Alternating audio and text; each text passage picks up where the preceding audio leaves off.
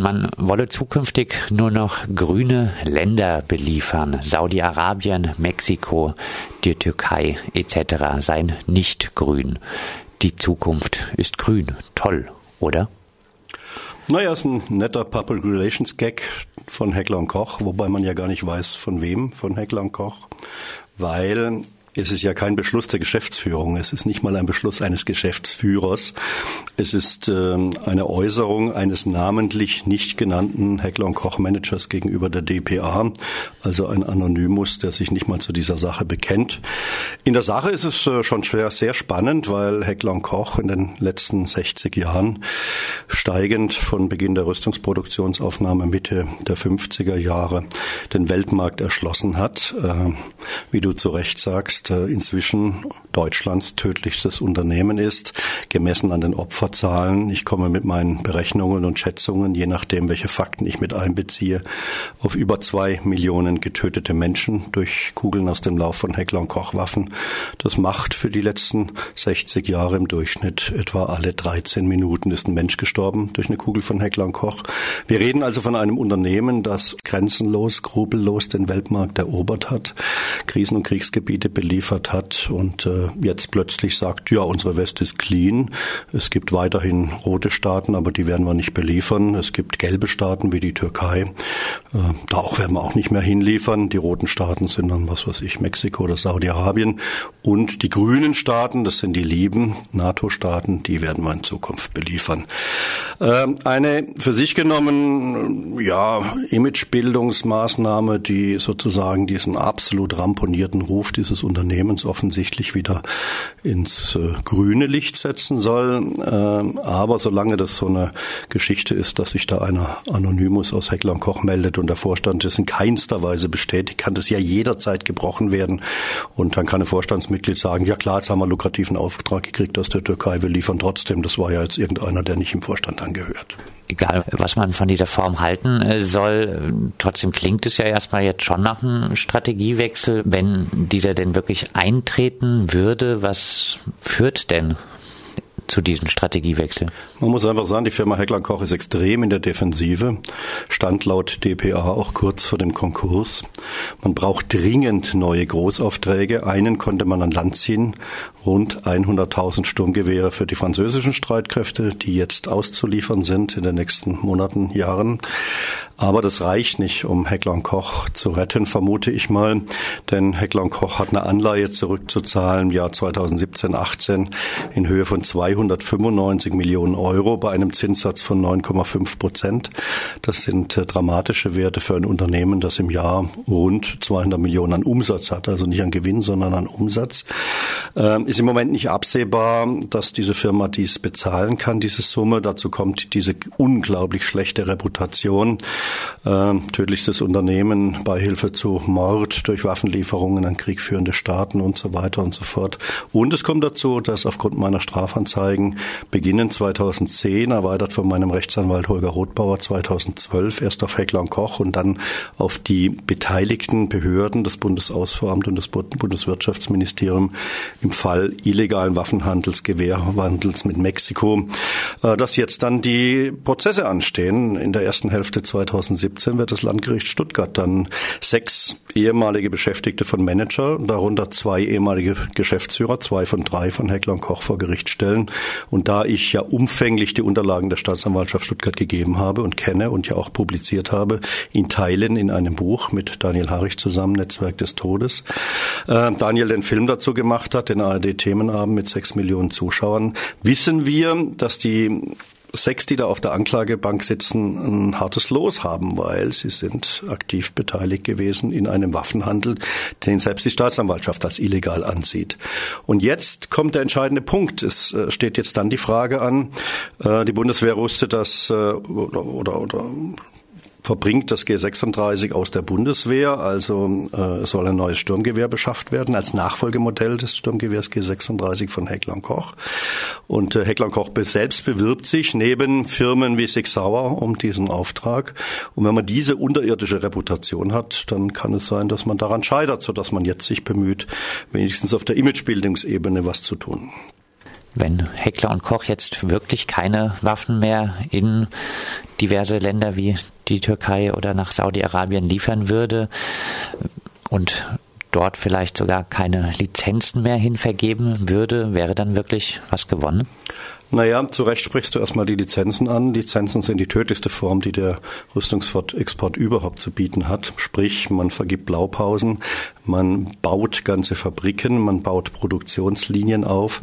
Das ist in den 60er, 70er und 80er Jahren passiert, als die Bundesregierung, die im Besitz des, der G3-Lizenz, also für das Schnellfeuergewehr oder Sturmgewehr G3, äh, in Besitz war. Die Bundesregierung vergibt diese Lizenzen, vergab sie und vergab sie an befreundete Staaten. Man kann ja nicht sagen Demokratien, zum Beispiel den Iran oder Saudi-Arabien, Pakistan, Türkei, Mexiko und so weiter. Das heißt, der Globus ist überflutet mit geschätzten 15 Millionen G3-Gewehren allein.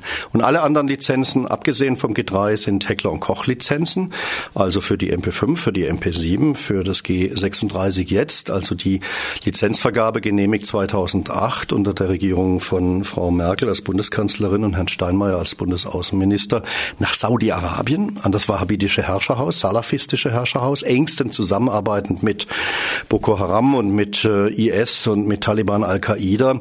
Äh, die haben eine G36-Lizenz erhalten und Heckler Koch hat das Werk als Systemführer gebaut.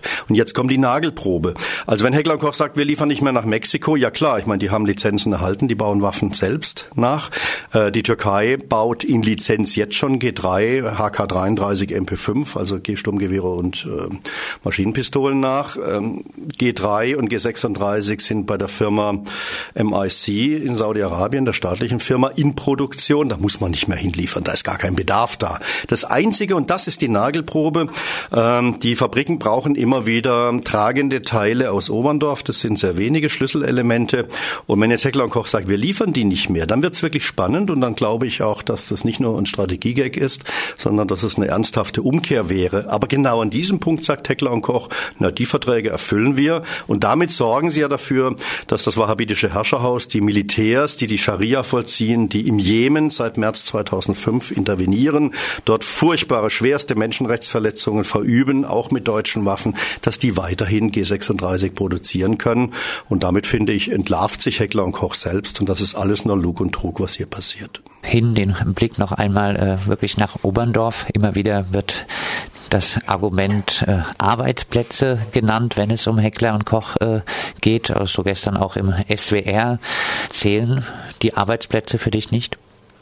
Naja, es ist erstmal muss man sehen, es sind also 800, 850 Arbeitsplätze in Oberndorf. Sorry, das ist äh, bundesweit gesehen relativ marginal.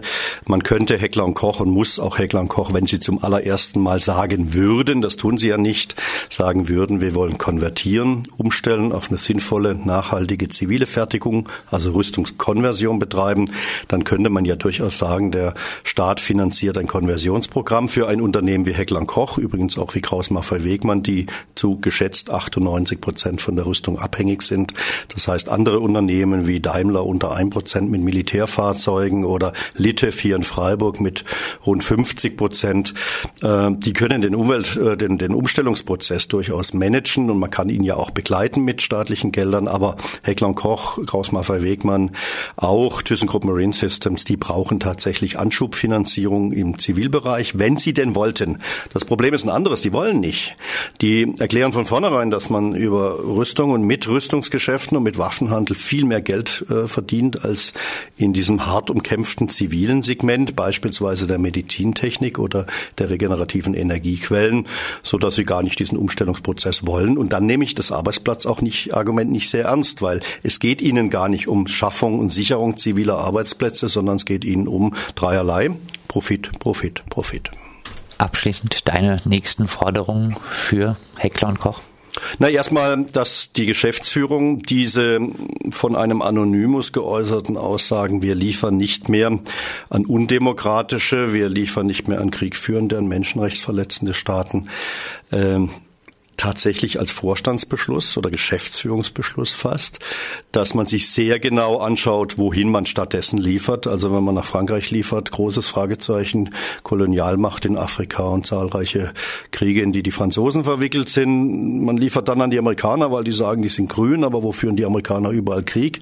Ich glaube, das Kriterium kann nicht sein NATO-Mitgliedschaft oder nicht NATO-Mitgliedschaft, sondern liefert man an ein Land, wo Menschenrechte tatsächlich äh, gesichert werden, wo, was weiß ich, staatliche Strukturen Strukturen mit Kleinwaffen aufrechterhalten und im besten Fall Demokratie gesichert wird oder liefert man eben weiterhin unter einem Deckmäntelchen, wir liefern nur noch an NATO-Staaten, dann aber eben an NATO-Staaten, die Krieg führen, dass man hier sagt, man nimmt das Menschenrechtsargument und das Kriegsführungsargument als Hauptargument.